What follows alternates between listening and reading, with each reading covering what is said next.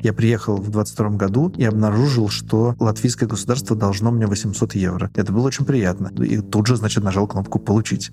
Я должна платить налоги в Латвии. Надеюсь, что однажды у меня появится прекрасная возможность. Иногда я кажется, блин, может чудо случится, и мне не надо будет их платить, но что-то мне подсказывает, что так не будет. Paņemiet карты. Paņem naudu. Привет! Это подкаст Тинькофф журнала «План Б», в котором мы обсуждаем деньги и сравниваем стоимость жизни в разных странах. Меня зовут Маша Долгополова. А я Илья Иноземцев. Раз вы нас слышите, то это значит, что вы нашли удобную для себя подкаст-платформу, но мы есть и на других. Еще у нас есть одноименный телеграм-канал, где мы выкладываем еще больше контента по разным странам, а также мы выкладываем наши интервью на YouTube. Короче, мы готовы добраться до вас где угодно, просто пустите нас в свою душу, откройте сердце, вот как-то так.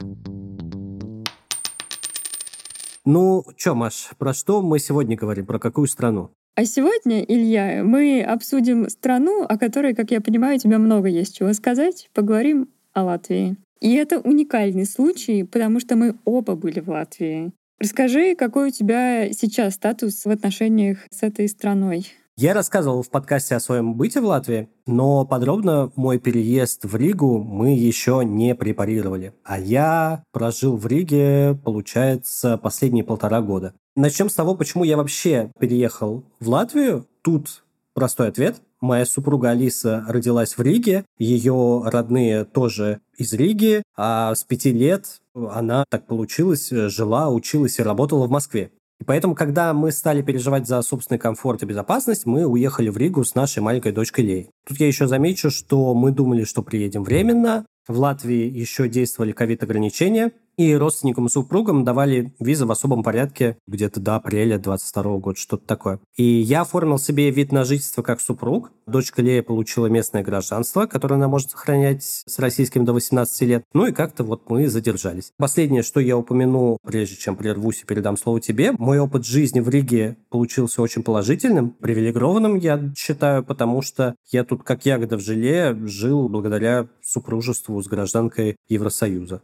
А я была, кажется, в Латвии раза три, однажды даже зимой, что, конечно, вообще мне не свойственно, я ненавижу никуда есть зимой. Так что мне вот тоже есть что рассказать. Я чуть лучше знакома при этом с этой страной, чем обычно удается это сделать в обычных путешествиях, потому что у нас там живет друг Алёшка. С Алёшкой мы не виделись уже очень давно, надо признать. Но э, вот тогда мы как-то очень тесно общались, и он считал своим долгом нам рассказать и показать все вот это вот латышское. Сводить в кафе Лидо на хлебный суп. Вот я прям помню этот солнечный июльский вечер. Собственно, ты знаешь, вот вокруг вот этой суеты, вокруг Лидо и хлебного супа я заподозрила, что развлечений в Латвии не очень много. Но давай послушаем героев этого выпуска, как они вообще оказались в этой стране.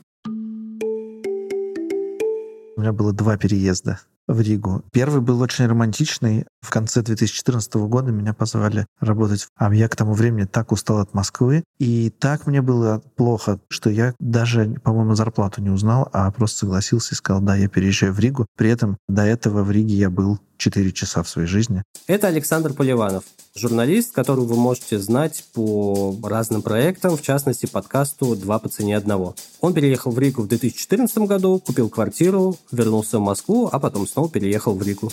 Я учился в Швеции, чуть-чуть жил в Париже, чуть-чуть жил в Италии. У меня нет ощущения, что я человек одного места, где родился, там и пригодился. Мне в целом всегда было интересно пожить где-то еще некоторое время. Поэтому вообще не было каких-то сомнений, что надо ехать, хорошее приключение, интересно, получится, останемся, не получится, не останемся. Я помню, что это было 2 декабря, было, кажется, минус 12 или минус 15. Я приехал в редакцию с чемоданом и бутылкой виски, и в целом не представлял ничего, что будет дальше. Но все пошло хорошо. Я прожил в Риге 4 года. В 2016 году купил квартиру в ипотеку получил постоянный вид на жительство, а потом наши отношения рабочие закончились, и я уехал в Россию обратно. Прожил там три года, и с удовольствием думал, как однажды в жизни я вернусь обратно в Ригу жить, потому что это какой-то город любимый и в котором мне очень комфортно. А когда в 2022 году нужно было решать, куда ехать, то там, конечно, очень важно было, что есть квартира, в которую можно приехать, есть документы, и не нужно думать о легализации, и эту часть себя чувствовал по сравнению с коллегами в привилегированном положении, потому что у меня уже все в этом смысле было. Кроме того, ты, когда второй раз переезжаешь в ту же страну, ты уже такой все знаешь, всем рассказываешь. Человек, которого все не любят, а, этот типа, он все знает. Я болталась непонятно где, и наконец-то русская служба BBC приняла решение всех переводить в Ригу. Нам было вообще пофигу, куда ехать. Мы просто были рады, что какое-то есть решение, и поехали в Ригу.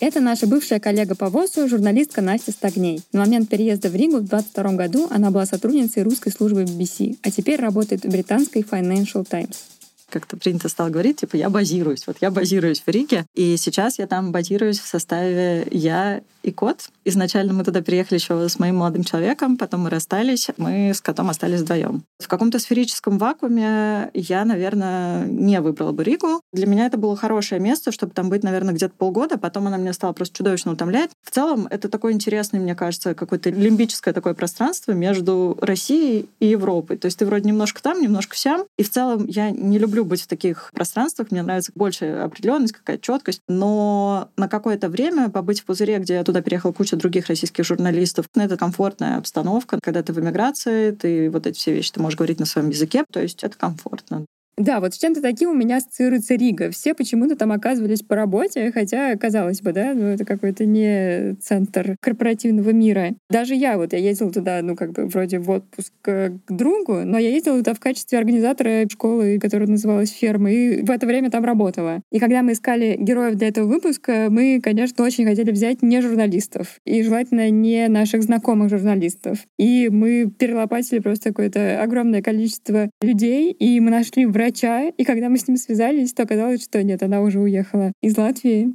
Но не будем о грустном, взяли журналистов и взяли. Скажи, Илья, про язык. Как человек, который долго жил в Риге, насколько это такой трики момент?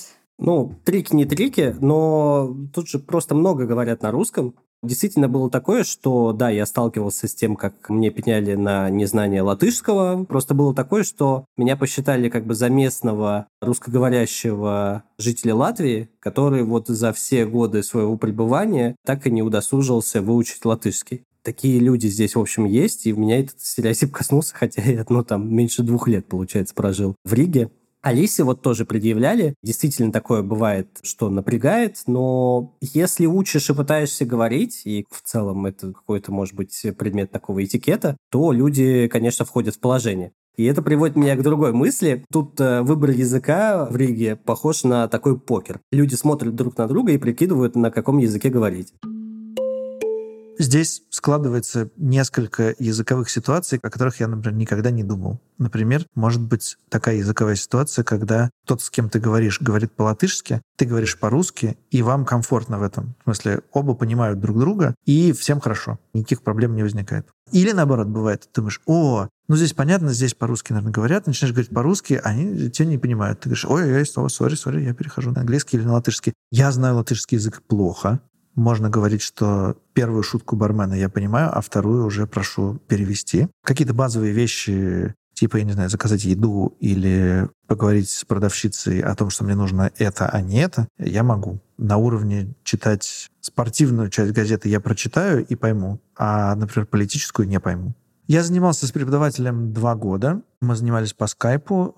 Занятие стоило 6 евро в час. Это было прекрасное какое-то время поскольку мне не нужно было сдавать экзамен, а она все время всех натаскивает на экзамен, то мы с ней договорились, что я не буду делать домашнее задание, а она сказала, тогда я не буду готовиться к урокам. И мы прекрасно проводили время. Она просто рассказывала мне какие-то истории по-латышски, я, если не понимал, что-то переспрашивал. И мы бы жили душа в душу. Это было очень милое занятие, не обременяющее ни ее, ни меня. Потом я сказал, мне бы надо сдать экзамен. Она говорит, ну хорошо, иди на B1. Я говорю, я на B1 не пойду, это стресс, я пойду на А2. Она говорит, нет, мы с тобой столько занимаемся, ты не можешь, это как бы для меня позор будет. Ты идешь на B1. Я говорю, но я на B1 не пойду. Она говорит, ну что же нам делать? Я говорю, давайте сделаем перерыв. И на этом я закончил заниматься латышским языком. Кстати, я не занимался латышским с преподавателем. Я решил, что просто буду выписывать нужные диалоги, заучивать их и погружаться в среду. Тут все-таки не грузинский, не иврит, надписи на латинице, поэтому мой пытливый ум сразу либо пытается вот в лексическое отгадывание. Я вот в первую неделю без словаря выучил, как будет доставка, потому что на магазине около дома было это написано. Либо смотрел в словарь и как-то по наитию вот так вот учил. Вывесок на русском, кстати, практически я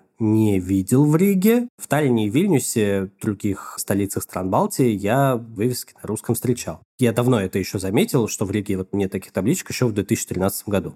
Нет, ну, конечно, вопрос языковой очень сложный и болезненный. Ну, то есть я, как человек, который жил в Грузии год, тоже сталкивалась с тем, что тебя предъявляют за то, что ты говоришь на русском, хотя очень многие вокруг на русском тоже говорят, его понимают. И при этом я очень часто видела какие-то ситуации, когда два человека не из России ну, не знаю, там, например, как будто бы из Армении, из Азербайджана, они не могут договориться ни на каком языке, кроме русского. И вот они не очень хорошо на нем говорят, но это для них служит каким-то способом договориться. И при этом язык — это же, ну, как воду попить, да? Ну, то есть это настолько естественно, не знаю, ты хочешь просто купить себе хлеба, и это какая-то очень простая бытовая ситуация, и вот тебе за него могут предъявить. Очень э, тяжело я, конечно, это все переживаю. И при этом, мне кажется, мы как-то уже обсуждали, что в таких странах учить местный язык мало мотивации потому что ты, с одной стороны, очень часто сталкиваешься с родным языком, а с другой стороны, люди, носители этого местного языка, чаще всего не очень хотят с тобой общаться. Ну, в общем, возможности интеграции просто как-то скукоживаются, мне кажется, в таких странах. Вот я думаю, что в Грузии, что в Латвии вот такой человек, как я, точно бы жил в пузыре до конца жизни. Я вот как раз ездил в Ригу на недельку, и я заметил, проднился немножко с Ригой, что ли. Один из этих факторов, мне кажется, это такая знакомая советская застройка. Приезжаешь, и вот едешь из аэропорта многоэтажки, вот есть какой-то вот этот вайб, атмосфера домашняя. Я как-то присылал в наш рабочий чат кружок из района, где я живу в Риге. Так он вообще на Измайлова похож. Подтверждаю. Абсолютно Измайлова. Кажется, сейчас зайдешь за угол, и там Измайловский парк. Кстати, мы когда приезжали в Ригу, то мы останавливались у Алёшки, и Алёшка живет в Плявниках. Когда он приезжал, то он останавливался в нашей тогдашней квартире в Люберцах. Нам показалось, что это какой-то абсолютно равноценный отпуск по обмену. То есть ты приезжаешь и практически вот в эти плявники и живешь как будто в Люберцах, как будто из них никуда не выезжал. Но я так понимаю, что большинство мигрантов вообще не в плявниках живут, а в каких-то более роскошных квартирах. Давай узнаем про жилье чуть больше у наших гостей. Как мне кажется, здесь есть два типа жилья. Первый — это микрорайоны советской застройки, и они более-менее как любой советский город, от Владивостока до Белгорода. Мы хорошо себе представляем эти пятиэтажки, но что здесь они будут, не знаю, в сосновом лесу немножко. Они производят довольно тягостное впечатление. А есть то, что здесь называется не старый город, а центр застройки с 1860-1913-14 годов, который очень интересный, и он весь разный, довольно богатый, здесь очень красивые подъезды, подъезды. Здесь иногда бывают квартиры с действующими печками, с каминами, довольно красивые. И по нынешним временам в Европе это супер дешевые квартиры в смысле аренды. Такую квартиру, как здесь в аренду, в Берлине стоит, там, не знаю, в два-три раза дороже, и при этом в Берлине ее не найти, а здесь можно, в принципе, квартиру снять за день. И сюда Икея очень поздно пришла, в 16 году, по-моему, или в 17 И до 16-17 года здесь еще было очень интересно рассматривать мебель, потому что она вся была разная. Где-то советская, где-то дореволюционная, и все время все квартиры были супер разные. Для любителей какого-то винтажа можно было встретить совершенно уникальные штуки.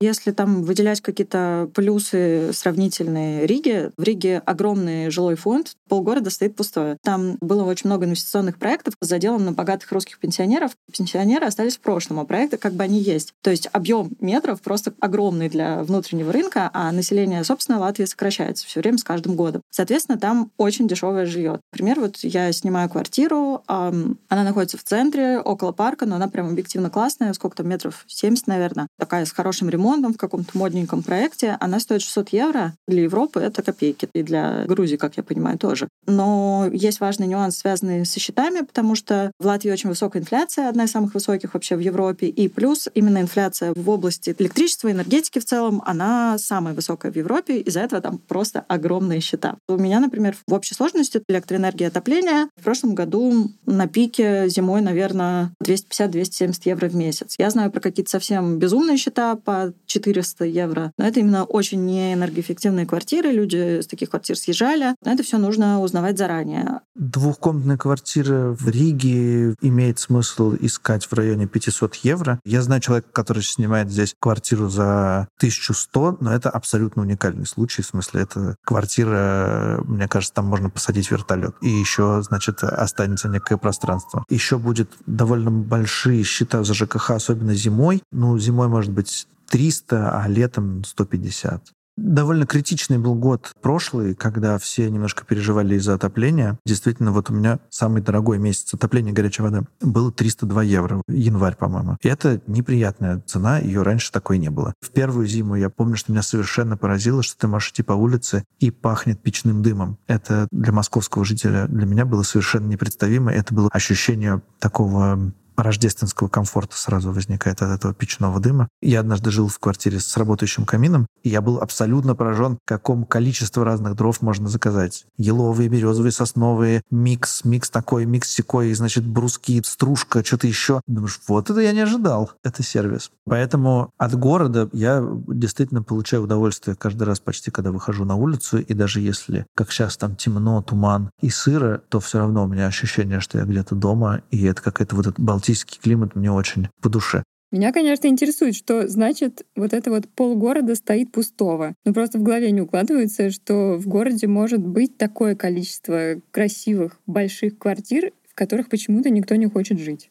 Ну, мне кажется, во-первых, пустота — это такая черта Риги, потому что есть даже в центре, в старом городе, после бомбежа какие-то просто пространства, где ничего нет. И это в целом элемент такого, что ли, урбанизма, не знаю, как правильно это сказать, но мне физически больно вообще от этого блока, который мы сейчас обсуждаем, от стоимости жилья в Риге, потому что я плачу за 77 метров в Лондоне абсолютно не 600 евро, и даже не 700, и даже не 1100, чтобы вертолет посадить, а 2100 фунтов.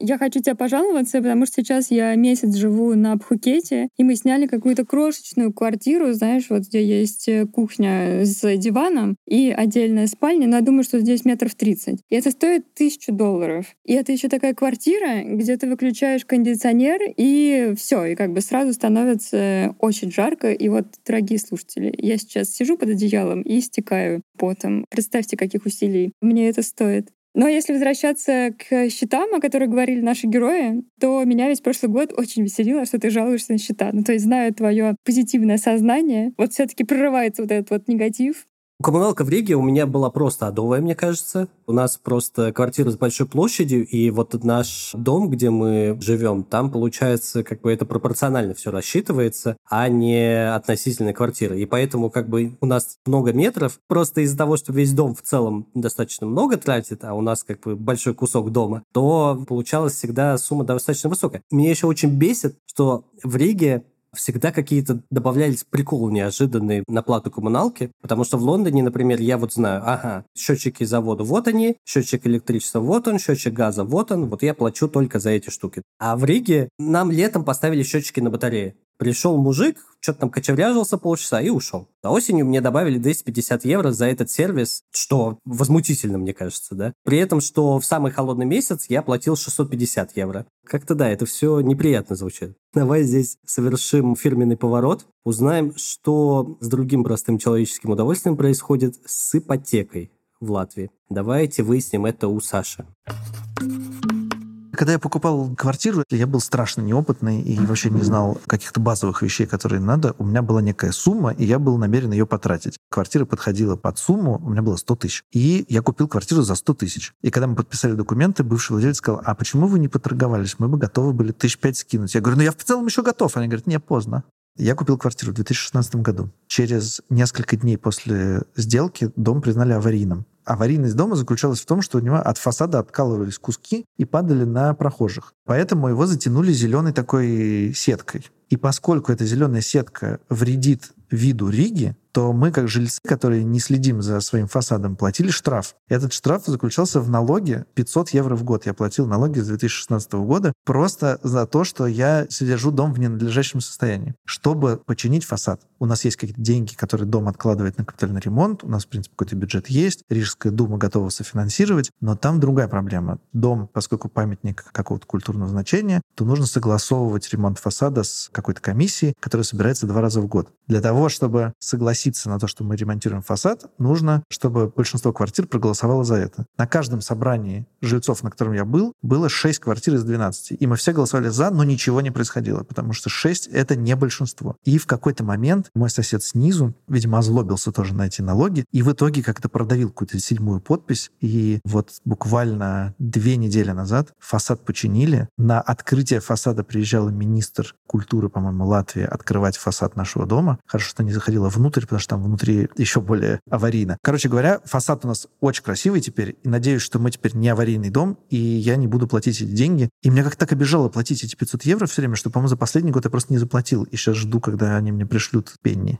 Вот в Тбилиси мне большую боль причиняло то, что все эти великолепные здания находятся в таком печальном состоянии. В Риге, как я понимаю, что-то похожее. Но мне очень понравилось, что город серьезно к этому относится. Очень охота купить квартиру, Илья, ты себе просто даже не представляешь. В защиту Риги я здесь э, хочу сказать, что ну, мне кажется, не так уж много там таких домов. Ну, то есть там есть районы вот такого рода дома, Кенгаракс какой-нибудь, но в целом бывают какие-то подъезды настолько супер ухоженные, там еще какие-нибудь, они тоже вот любят вот эти таблички «Лучший подъезд Риги». А говоря о покупке квартиры, ну, я недавно смотрел квартиры в Англии за пределами Лондона. Есть даже что-то вполне себе осязаемое и что-то, что можно не только там мечтать, а даже как-то, наверное, сделать какой-то шаг. Кстати, рижские пригороды мне тоже очень нравятся. В одном из них, например, живет ведущий другого подкаста журнала «Прием» и по совместительству наш товарищ Султан. Давай послушаем, как ему там. Привет. Меня зовут Султан, я журналист и соведущий подкаста «Прием». Почти 10 лет я живу в Латвии, 6 из них я прожил в Риге, а после этого мы с женой переехали в небольшой поселок в пригороде Риги. Обычно, когда говорят про поселки недалеко от Риги, имеют в виду Юрмалу. Она находится на берегу моря, жизнь там размеренная, но довольно дорогая, так что мы о море даже не думали. Поселок мы этот выбрали довольно случайно, просто понравилось объявление, понравился дом. Но уже после того, как я переехал, я влюбился в наш поселок. Он такой маленький, уютный. Я всем рассказываю, что у нас тут буквально один перекресток со светофором, на котором находится все. Три магазина, аптеки, библиотека, врачи, стоматология, даже ветеринарка. Кажется, на меня так сказывается жизнь в Латвии, что мне кажется, что это здорово что есть всего один перекресток, потому что сначала ты переезжаешь из Москвы в Ригу и думаешь, как же в Риге тихо и уютно. А потом переезжаешь уже из Риги в еще более тихо и уютное место, и потом, когда приезжаешь в Ригу, думаешь, ё-моё, что так шумно? Видимо, мой следующий этап — это хутор, которых в Латвии как раз очень много. Хутор — это когда у тебя есть одинокий дом и огромный участок вокруг. И соседи, если они вообще есть, то где-то на горизонте. Чем-то это похоже на вакансии мечты про смотрителей маяка на безлюдном острове. Так и представляю, заполнил погреб продуктами и топливом для генератора, поставил спутниковый интернет, и все, можно за всю зиму только раз или два выбраться к цивилизации. Ну, классно же звучит. Вот где жилье, там и налоги, я считаю. Я платил налоги в Латвии. Я открыл местную компанию просто для того, чтобы оприходовать тот доход, который я получал из разных источников. И мне показалось, что так будет удобнее, чем быть самозанятым, что тоже возможно делать э, в Латвии. Ну, я об этом тоже говорил, и меня всегда впечатляло, что очень вежливые бухгалтеры, очень вежливые представители налоговой. Как-то, в общем, опыт здесь положительный получился. Давай послушаем, так ли везде дело обстоит с вопросами бюрократии. Тут есть портал Латвия ЛВ, аналог госуслуг с каким-то минимальным знанием латышского или с умением пользоваться Google переводчиком. В принципе, все понятно. Я предпочитал брать какую-то консультацию у бухгалтера, чтобы мы вместе просто сидели за одним компьютером, и я случайно не нажал не на ту кнопку. Но в целом, как бы это было несложно. Я впервые в жизни как-то столкнулся с идеей, что надо собирать какие-то бумажки, чтобы потом получать налоговый вычет. Но с этим я еще тоже как бы до сих пор хорошо не разобрался. У меня появляются какие-то налоговые вычеты. Я приехал в 22 году и обнаружил, что латвийское государство должно мне 800 евро. Это было очень приятно. И тут же, значит, нажал кнопку «Получить». И их получил. Я должна платить налоги в Латвии. Это условие и моего работодателя. Мне сильно вставит, в общем, если я не буду этого делать. И это требования МИДа, который выдавал аккредитацию. Но все не так просто. Вот это любопытная штука про латвийскую бюрократию. Я, честно, откладывала какой-то процент, в моем случае 25% своей зарплаты на отдельный счет, смотрела, как бы обливая слезами на этот счет, ждала момента, когда мне нужно будет платить налоги. Причем у нас есть даже специально обученные там налоговые консультанты, которые с тобой созваниваются, пытаются с тобой вместе проработать этот кейс. Но я и консультанты в какой-то момент уперлись в странную коллизию. Чтобы заплатить налоги, тебе нужна такая штука, как персональный код. Персональный код ты можешь иметь только когда у тебя есть ВНЖ. ВНЖ у меня нет, у меня нет персонального кода, но налоги я заплатить должна. Как это технически сделать, есть науке пока неизвестно. Но как-то я должна это сделать, потому что иначе это будет большая проблема. И сейчас вот все пытаются понять, как же, как же это сделать. Это довольно комичная ситуация, когда ты бегаешь такой, ну возьмите, пожалуйста, вот мои деньги. У тебя их брать не хотят. И как мне объяснял мой налоговый консультант, понятно, что это обусловлено тем, что, как и в любой европейской стране, в Латвии очень развита вот эта система всевозможных налоговых вычетов. То есть их действительно много за что можно получить, чтобы люди, у которых нет ВНЖ и нет персонального кода, не дай бог, не абьюзили слишком сильно систему и не получали эти налоговые вычеты, они, соответственно, не дают им возможность вот попасть в эту налоговую систему. Но из-за этого я не могу заплатить налоги. Надеюсь, что однажды у меня появится прекрасная возможность. Иногда я, конечно, блин, может, чудо случится, и мне не надо будет их платить, но что-то мне подсказывает, что так не будет. Ну, я даже не пробовала открывать счет в местном банке, потому что начитался истории, как у людей просят 200-300 э, евро только на рассмотрение заявки. И это не коррупция, причем, а вот реальная комиссия, которую установили. А потом через 2-3 недели, если не через несколько месяцев, возвращаются с отказом. Но я бы еще послушал реплику по этой теме. Спросил вот у Поливанова, как работают его деньги в Латвии. Поскольку с каждым месяцем их становится меньше, я инвестирую их в себя в основном. Какая-то часть лежит на депозите, какую-то часть я перевел в революте на ETF, фонды, и надеюсь, что они как-то хотя бы хоть чуть-чуть сохранятся. И еще один просто пример того, как работают мои деньги. У меня есть сберегательный счет. Когда получаю зарплату, перевожу туда значительную часть денег. Потом деньги заканчиваются, которые на базовые расходы. И я пытаюсь снять оттуда деньги. А там такая система, что ты платишь штраф банку за то, что ты снимаешь со сберегательного счета, чтобы ты не снимал их завтра зарплата. Четыре раза я снял с сберегательного счета, значит, какие-то деньги и оштрафовал сам себя на 15 евро, и эти 15 евро ужасно жал. С преимуществами сложновато. Они существуют, эти банки, и выполняют какие-то свои функции э, базовые. Я взял ипотеку, это было просто, никаких проблем не возникло, все очень любезно и так далее. В этом смысле как бы банки выполняют свои основные функции. С точки зрения user experience приложения, интернет-банка, по сравнению с российскими, прошлый век, и какой-то вот, когда я в прошлом году году завелся револют, там мгновенные переводы и что-нибудь удобное все под рукой. Думаешь, ну вот, обратно как будто вернулся. С другой стороны, когда я слушаю всякие истории из Берлина про то, что тебе пин-код приходит по почте, что надо, значит, в банк записываться с какими-то терминами, то я думаю, господи, слава богу, здесь нормально все. Ну, я считаю, что в этом блоке в целом без сюрпризов. Я бы очень удивилась, если бы именно в Латвии был какой-то невероятный финтех. Ну, то есть я даже несколько удивлена, что в Латвии лучше, чем в Германии, казалось бы, во сколько раз меньше населения и во сколько раз нужно меньше стараться. Я вообще помню времена, когда в латвийских банках была отрицательная ставка по депозитам, чтобы платить деньги за то, чтобы хранить их. Вообще я знаю, что вот в банковско-бизнесовой части местные жители, они, так сказать, используют весь спектр стран Балтии потому что счет можно открыть там в литовской платежке Paysera. Компании выгодно было всегда открывать в Эстонии, чтобы не платить налог с дивидендов. И вот да, и устраивать вот там такое, что, условно говоря, вот открываешь юрлицо в Латвии, оно там покупает услуги или передает какую-то интеллектуальную собственность в Эстонию. Все это переводится через литовскую платежную систему. Поэтому вот эта вся взаимосвязь, это то, что меня наводит на мысль о том, что интересно было бы поговорить и в общем про страны Балтии. Да, и про жизнь в Эстонии, и в частности про жизнь в Таллине мы успели уже поговорить в этом сезоне с Олегом Коронным и Ксюшей Бабушкиной. Посмотрите этот выпуск целиком, ссылку на YouTube мы оставим в описании к этому выпуску. А вот про Литву мы сделать отдельный выпуск еще не успели. Но зато мы получили войс от нашего слушателя, сотрудника европейской IT-компании Ивана, про жизнь в Вильнюсе. Давай узнаем, как там обстоят дела. Мы с женой уехали в начале марта 2022 года из Москвы. Сначала в Грузию, а в августе мы приехали в Литву. Первое, что бросается в глаза по сравнению с Москвой, Вильнюс удивительно зеленый город. Кажется, что в каком бы районе ты ни жил, в 10 минутах ходьбы обязательно будет даже не парк, а лес, ну или хотя бы небольшой лесок. Тут гораздо размернее, чем в Москве. Расстояния в целом небольшие. Полчаса от дома до работы такое сравнительно долгое по местным меркам расстояние. Что касается аренды недвижимости, то цены плюс-минус, как в Москве, я могу сказать.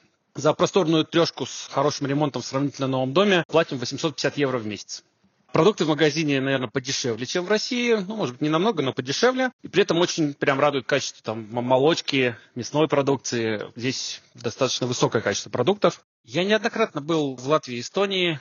Скажу по правде, что я люблю столицы обеих этих стран. Но жизнь в существенно дороже Вильнюска, и климат там такой более суровый. Таллин севернее Вильнюса более чем на 500 километров, плюс он такой более морской климат, и, в общем, там в этом плане жить, наверное, несколько менее комфортно. В Риге же прекрасный, милый старый город, но, как мне кажется, он засыпает в 10 вечера, и там не хватает какой-то движухи.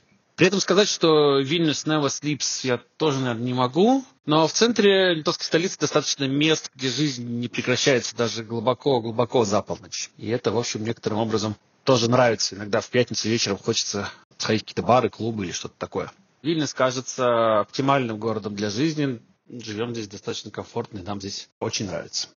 Я заметил, как у жителей разных городов стран Балтии различаются оценки других городов стран Балтии. И мой опыт жизни в Риге показывает, что в старом городе, в Риге, уикенд никто не спит. У меня там жили друзья как раз, которые с ума сходили от того, что происходило в период с пятницы по воскресенье. Я хочу уточнить. То есть ты утверждаешь, что то, что в Риге все спят на выходных, э, это миф, и там, в общем, центр тусовки. Хочу сказать, что все спят за пределами старого города. Каждый уикенд в старый город приезжают жители Западной Европы, в основном с Туманного Альбиона, для того, чтобы праздновать мальчишники и девичники. То есть, начиная с обеда пятницы, вот ты вот реально вот приезжаешь где-то в район старого города, и там, значит, либо девушки, значит, заячьими кошачьими ушками и вот этими всеми розовыми футболками, леденцами странной формы, скажем так. Они все там тусуются. Полупьяные компании мужиков, значит, которые слоняются из одного отдела казино в другое. Я утром субботы видел, как человек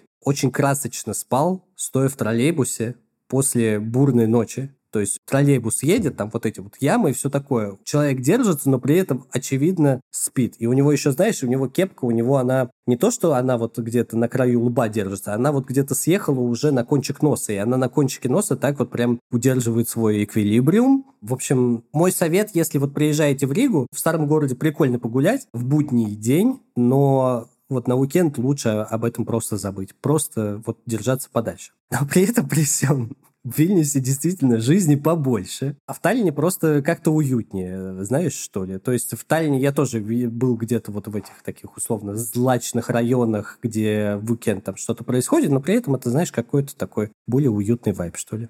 Ты меня абсолютно удивил, конечно, вот этими сальными подробностями не побоюсь этого слова. Я вот в Вильнюсе не была, а в Таллине была, кажется, полтора дня. Там со мной произошла э, очередная комичная история. Мы с Алёшкой ехали на машине по какому-то маршруту, типа Таллин, Хельсинки, Таллин, Рига. И там были постоянно какие-то ночные переезды. Это был январь. И помню, что везде было ужасно холодно, и в машине почему-то тоже. Я сидела там на заднем сиденье одна. И в конце путешествия выяснилось, что у меня в ногах все это время, вот несколько дней, лежала пятилитровая бутылка воды, которая, естественно, замерзла. Я не советую никому зимой со льдом в ногах вот по той местности путешествовать. Что я запомнила в Таллине еще? Что под ногами знакомая серая каша, что старый город очень симпатичный и что очень уютно греться в кафешках.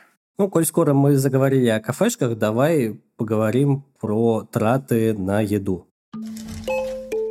В Латвии высокая инфляция последние два года, ковидом разогнанная, поэтому все довольно сильно подорожало. Есть ощущение, что продукты в магазине дороже, чем в России. Опять же, но я почти перестал переводить в рубли, потому что это какое-то безумие. То есть меня совершенно не останавливает купить какую-то упаковку малины за 4 евро, а если перевести ее в 450 рублей, то я думаю, блин, дорого, не, я не буду ее покупать. Не знаю, особенно, мне кажется, выросли цены на обеды. То есть в 15-16 году я ел там, не знаю, за 4-5 евро, то сейчас я ем за за 8-9, ну, прям я вижу, да, это типа почти в два раза выросло все. Я большой любитель распространитель знания о кафе, которое называется «Стокпот». Это обеденное место. Они специализируются на острой еде. И у них довольно мало пунктов в меню, и каждый день что-то разное. Например, в среду центральная часть меню — это чили кон карне, а в пятницу курица масала. И у них есть супы и второе. И это совершенно потрясающее место. Ну вот э, большая порция чили кон карне сейчас стоит, кажется, 8,90, если я не ошибаюсь. Она точно стоила типа в районе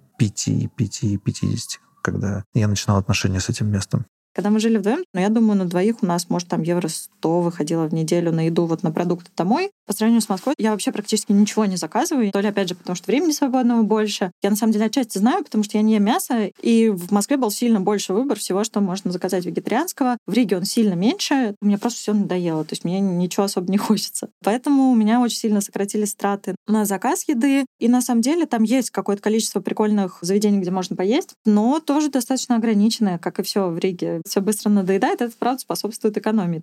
Ничего радикально не меняется, за исключением ну, вот отсутствия Яндекс Лавки. Экспресса не существует, я бы так сказал. В остальном нет проблем. Почему все базово скучают? По селедке здесь с селедкой все в порядке. По икре здесь с икрой все в порядке. С рыбой здесь все хорошо. Салат оливье здесь все делают. В магазине можно купить готовый, но если ты не хочешь готовый, ты можешь дома сделать. Все продукты те же, да? Соленые огурцы на любом рынке. Очень много соленых огурцов и всех солений, в смысле чеснока, лука и так далее. Ну, с этим нет проблем. Почему еще люди скучают? По черному хлебу здесь черным хлебом точно нет проблем. Здесь черный хлеб тоже какой-то местный специалитет, все его едят. Я не любила селедку до того, как я переехала в Ригу, но там ситуация обязывает. Действительно, есть всякие культовые места, где подают селедку. Вот, например, на местном рынке там есть такое вот место, называется селедочка и укропчик, и там действительно подают разные блюда с селедочкой. И самое культовое это селедка с творогом и с картохой. Когда ты осваиваешь это, ты можешь перейти на следующий уровень, и это селедочная запеканка. Но вот я до селедочной запеканки пока не дошла, потому что я пока ну, просто привыкаю к селедке с творогом, но я знаю людей, которые уже начали есть селедочную запеканку, и им нравится.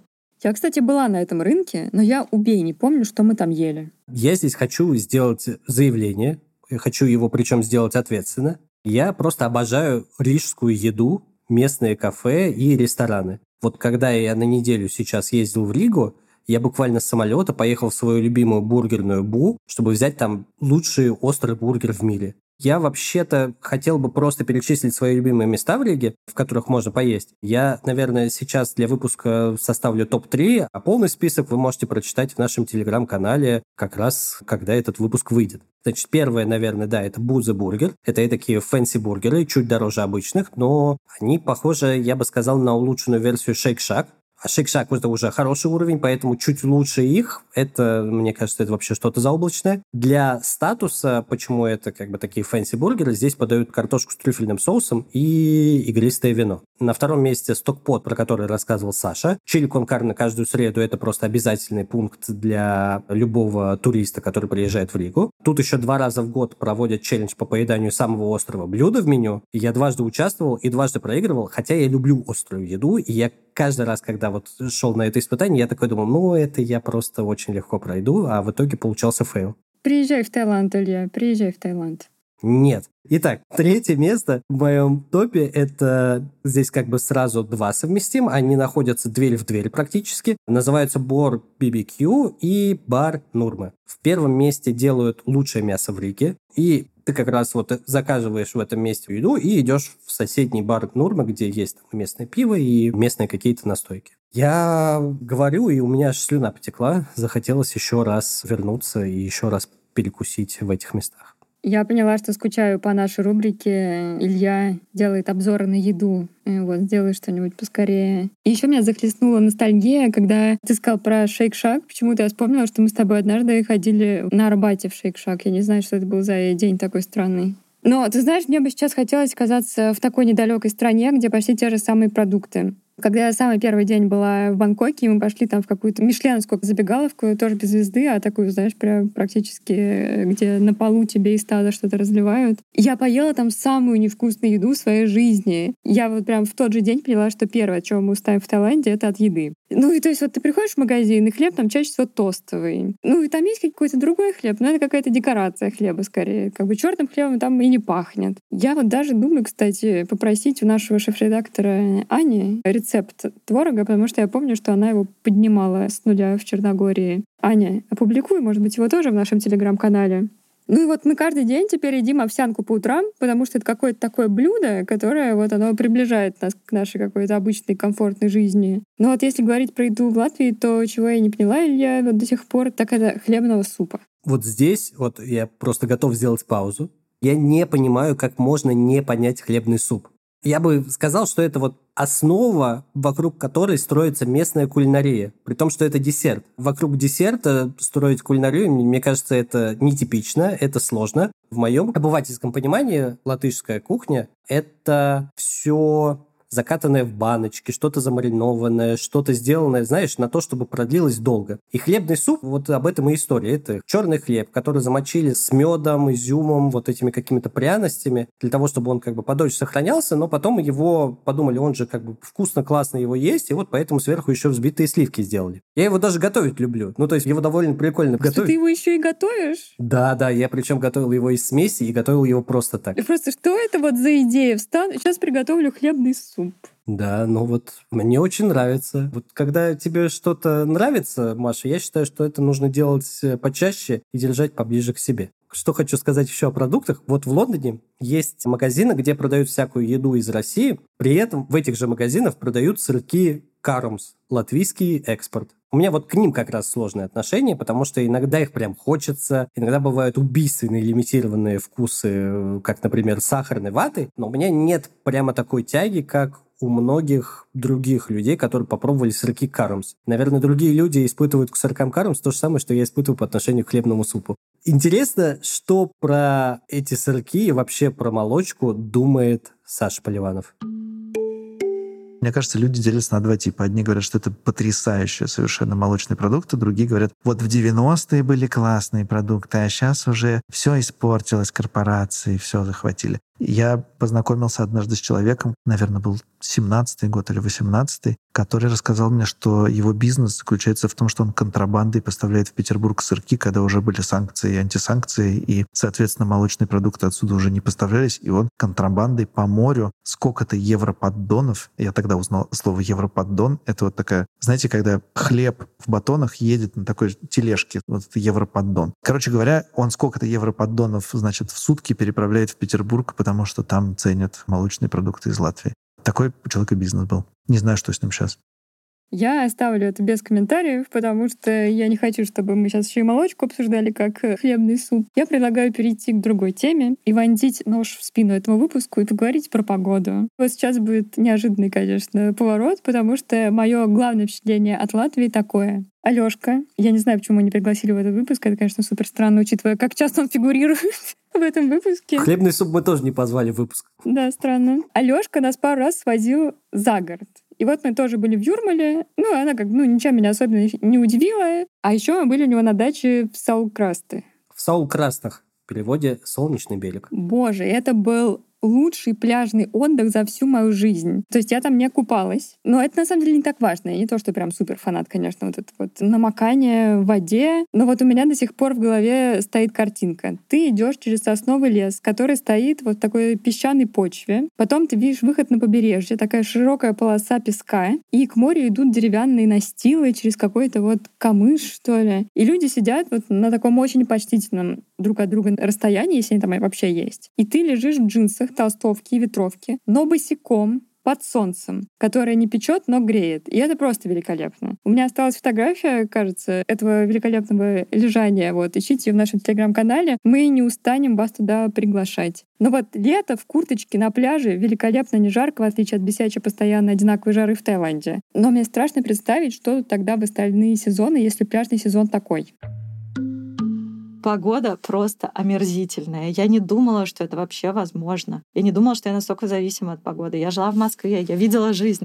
Но это просто какой-то кошмар. Там есть две проблемы. Во-первых, то, что там очень рано темнеет, и для меня это тоже стало большой проблемой. То есть там зимой начинает темнеть где-то, наверное, около 4 часов дня. В силу того, что я работаю на Лондон, у меня нет возможности практически оказаться на улице в течение светового дня. Ну, только, может быть, утром, если иду в коворкинг, и все. И это, правда, очень утомляет. И то, что действительно очень затяжная и очень мучительная зима, реально холодно. Из-за того, что рядом море, дует очень сильный влажный ветер, и периодически идет снегодождь. Там очень часто еще бывает град. Я вообще не думала, что град так может часто происходить. Я вообще не думала, что я могу так много говорить про погоду погоду. Но это так. Для меня это оказалось очень-очень сильно выматывающим. Но вот, наверное, темнота в первую очередь. Это надо было предвидеть. Стоило предположить неладное по количеству витамина D, который продают в аптеках. То есть там просто все полки завалены этим витамином D. И вообще очень распространенная история госпитализации, когда госпитализируют с передозом витамина D. Ирония в том, что симптомы примерно те же, что при недостатке витамина D, и довольно трудно понять, в чем проблема. Близость моря — это большое счастье, и то, за что можно здесь простить некий местный климат, темноту и туманы и так далее, потому что в какие-то критические жизненной ситуации, ты точно знаешь, что ты можешь сесть на такси, через 20 минут быть у моря, идти по бесконечному пляжу. Скорее всего, ты не увидишь особенно людей, но если это не лето. Тебя продует ветер морской, и ты сможешь как бы сосредоточиться, подумать, сесть обратно в электричку или в то же такси, и у тебя будет какое-то готовое решение твоей сложной ситуации. То есть вот это вот ощущение, что рядом есть такая природа, это чрезвычайно важная для меня штука. Даже не нужно ездить каждую неделю на море, но достаточно знать, что оно есть, и в какой-то момент туда приезжать. В разных местах море разное, и, кажется, оно никогда не надоедает. И это еще местное море, оно рядом с каким-то часто с сосновыми лесами, по которым тоже можно погулять. И это очень приятно. Кажется, все члены моей семьи, в том числе собака, разделяют это удовольствие. Про солнечные дни. Я каждый раз схожу с ума от того факта, что в Риге больше солнечных дней, чем, например, в Лондоне. При том, что мы записываемся в феврале, я побывал за февраль и в Риге, и в Лондоне. И да, в Риге помрачнее, чем в Англии. Но мне кажется, это какие-то особенности расположения на широте-долготе, потому что солнце в Риге еще зимой поднимается каким-то образом на полчаса позже, чем на Туманном Альбионе. Слушай, мне кажется, что это какой-то, возможно, большой обман с этими солнечными днями. У меня уже какие-то теории заговора в голове, потому что я не знаю, как они их считают и как мы это вообще проверим. Я сейчас подумал, что, наверное, сидит такой человек в этой метеорологической службе и такой зачеркивает просто клеточки такой, сегодня солнечный день. И они потом сверяются, у них съезд вот этих как бы счетоводов солнечных дней, и они такие, слушайте, у нас вот 60 было, а такая, вау, у нас 180, ой, как интересно. И еще же это так субъективно, ну, типа, один человек скажет, что это солнечный день, а другой не скажет, что это солнечный день. Да, до интернета они еще не имели возможность друг друга контролировать. Ну да ладно. Напоследок мы спросили про особенности Латвии, которого так сразу, как молочку и климат, не заметишь.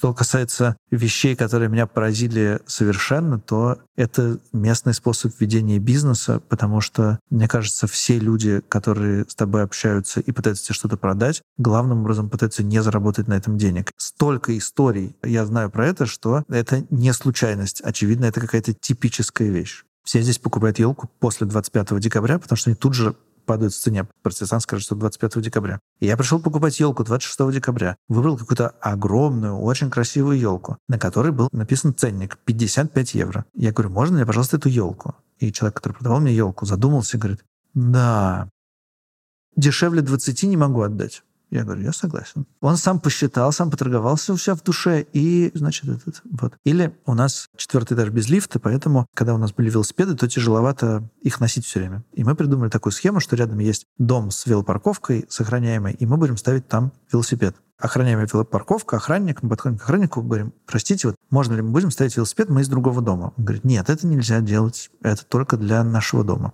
Мы говорим, а может быть, мы вам можем заплатить денег, и тогда будем ставить здесь велосипед. Он думает и говорит, нет, ну тогда ставьте бесплатно. Третью еще историю расскажу, последнюю. У меня действительно их много. Я полтора года играл в бадминтон в одном зале. И каждый раз мы платили 10 евро в час за бадминтон. И в какой-то момент мы посмотрели в прескурант, а там написано 12. И мы спросили администратора, а почему мы платим 10, а в прескуранте 12? Он сказал, не обращайте внимания. И такое действительно здесь повсюду. А еще одно расскажу. Ладно. Значит, моя жена покупала было нужно много цветов. Она подошла на рынке к женщине и сказала, можно мне, пожалуйста, все ваши цветы? Она сказала, нет. Моя жена спрашивает, почему? А чем же я тогда буду торговать весь день? К этому надо привыкнуть некоторое время. Ну, мне лично еще сложно просто привыкнуть к тому, что Рига маленький город. Мне не хватает городского движения. Мне вообще нравится, вот как я для себя это сформулировала, что когда городская среда, она какая-то стимулирующая. Рига очень красивая с точки зрения архитектуры, но там нет такого, как вот, например, в Лондоне. Ты идешь такой, ух ты, прикольная кафешка, ух ты, какой шрифт они красиво использовали, а вот здесь как интересно придумали. То есть ты когда смотришь по сторонам, и ты видишь результат какой-то креативной деятельности людей, и это тебя поощряет, в свою очередь, тоже осуществлять какую-то креативную деятельность. И вот мне этого очень не хватает. Я заметил, что мне вот вообще везде как-то нравится, в местах, где я живу или жил. Я очень быстро как ко всему привыкаю. Приехал э, в Ригу на недельку и как будто бы не уезжал. При этом вот и в Лондон вернулся, и тоже почувствовал, как будто не уезжал, хотя по ритму это диаметрально противоположные города. При этом вот в этой, в кавычках, маленькости Латвии вот есть что-то объединяющее. Ну, это, наверное, связано с историческими обстоятельствами, с местной культурой, небольшим населением, но очень чувствуется вокруг некоторых вещей, как народ прям сплачивается вокруг них. Один раз было, когда прошлым летом хоккейная сборная выиграла бронзу на хоккейном чемпионате мира, почти обыграла Канаду в полуфинале. На целый день центр Риги был практически перекрыт. И со всей Латвии там съехался народ для того, чтобы собраться у памятника свободы. Самолет с хоккейной сборной летал над всем городом. Я никогда такого в жизни своей не видел. То есть это реально вот, ну, как бы ты сидишь недалеко от центра Риги, и вдруг самолет, ну, как бы вот очень низко летит, и ты слышишь этот самолет, и это, ну, такое какое-то было помешательство, только без негативной какой-то коннотации. В России наверняка помнят победу футбольной сборной над Нидерландами в 2008 или там чемпионат мира по футболу в 2018 году. Вот это немного пошло, конечно, вспоминать, но было очень похоже, как мне кажется. Ну, еще мы напоследок спросили у Насти, связывает ли она свою дальнейшую жизнь с Латвией. Конкретно в Латвии у меня нету цели интегрироваться, потому что я не планирую там оставаться. Я думаю, что Латвия отчасти, если так рассуждать более абстрактно, это в чем-то очень простое, а в чем-то ужасно сложное место, чтобы интегрироваться. Когда вот я попросила своих друзей рассказать про плюсы, все, конечно, говорили, что для них плюс — это похожий контекст, что ты правда вот можешь поехать в какой-нибудь чуть менее там фешенебельный район, и он будет выглядеть как район из твоего детства. Ты там погуляешь, тебе будет хорошо, тебе, не знаю, греют душу и радуют глаз вот эти вот пятиэтажки. С другой стороны, мне кажется, в этом и сложность. Я когда в первую свою попытку иммиграции совсем ушла в депрессивную фазу, я очень много читала каких-то психологических статей, там, исследований на эту тему. И я так понимаю, что все таки твой уровень счастья и качество твоей жизни довольно сильно коррелирует с тем, насколько у тебя получается выйти из своего пузыря в иммиграции. То есть и это нужно стремиться делать. Но, конечно же, соблазн всегда остаться внутри пузыря. И Рига тебе нежно шепчет, не выходи из этого пузыря, оставайся, сиди в нем. Но если ты выходишь из пузыря, ты понимаешь, что в Латвии общество, оно не располагает к тому, чтобы туда тебе интегрироваться с твоим багажом, как русскоязычному россиянину. Я для себя определила, что у меня как-то пропало это ощущение, что нужно выбрать одно какое-то место и жить там всю свою жизнь. В идеальном мире я бы хотела купить себе где-то квартиру, потому что я верю, что квартира — это хорошая инвестиция. Глобально я смотрю только на Европу пока, но я верю, что гибкие планы самые сейчас эффективные. Ну что же, я думаю, что никто не удивится, что я не хотела бы жить в Латвии. В первую очередь из-за сложного исторического контекста. Кажется, вот мне моего опыта жизни в Грузии в этом смысле теперь надолго хватит. Ну и в целом, как будто бы я вообще иначе стала оценивать какие-то вещи, о которых э, до этого никогда не думала, к сожалению. Но мне даже интересно, было бы ли мне скучно или наоборот приятно жить в таком небольшом, спокойном городе. Как-то, возможно, надо даже провести такой эксперимент. Мне кажется, я бы говорил от Латвии еще очень долго. Я прекрасно себе представляю, как я здесь живу, не знаю, на пенсии или в расцвете сил. Мне, честно говоря, как-то была всегда мечта жить в Лондоне, но при этом была не то, что мечта, но интерес к тому, чтобы пожить в Латвии, в Риге в частности, потому что, ну, как, не знаю, я испытывал какую-то симпатию. Может быть, это просто из-за близости с женой, так сказать, и родственниками. Но при этом все равно интересно. А, знаешь еще почему какая штука? Я сейчас вспомнил рандомный факт. Не так давно я впечатлился тому, что один из национальных героев фольклора Якутии, где я родился, это белый генерал Иван Строт который на самом деле Янис Строц, и он родился вот где-то в Латгалии, которая территория современной Латвии. Я прочитал об этом в книге Юзефовича «Зимняя дорога», где я как раз впечатлился вот о том, как связано, ну, вот там, тысячи километров, да, и человек, вот, и, получается, из Латгалии приехал в Якутск, стал там национальным героем, то есть он там поселился в какой-то момент, писал книгу, памятник ему где-то стоит в городе. Илья, остановись. Все, и много Илья, элементов местного фольклора, барче, паленый аймакс, плявники, пурчик, сухарики с чесноком. Вот. Прости. Я падаю в обморок уже под одеялом, понимаешь, в этом своем Таиланде. Все, надо заканчивать. Я закончу только своей любимой хохмой. Есть певица Ники Минаж, наверное, о ней слышала. Она родом из Тринидада. И вот больше 30 лет, в 17 веке, Тринидад был частью Курлянского герцогства, преемником которого является Латвия. Поэтому среди местной молодежи популярно мнение, что Ники Минаж на самом деле латышка. Ну, наша, то есть, короче говоря. Это был подкаст «План Б». Будем рады вашим оценкам на подкаст-платформах и комментариям выпуска в нашем телеграм-канале, особенно если вы что-то еще напишите про хлебный суп. Меня зовут Илья Иноземцев. А я Марта Долгополова, которая, возможно, не переживет эту запись. Пока. Над выпуском работали редактор и продюсер Алина Данилова, шеф-редактор Анна Болотова, звукорежиссер Николай Ананьев, дизайнер обложки Никита Бородин и композитор Тёма Бирюков.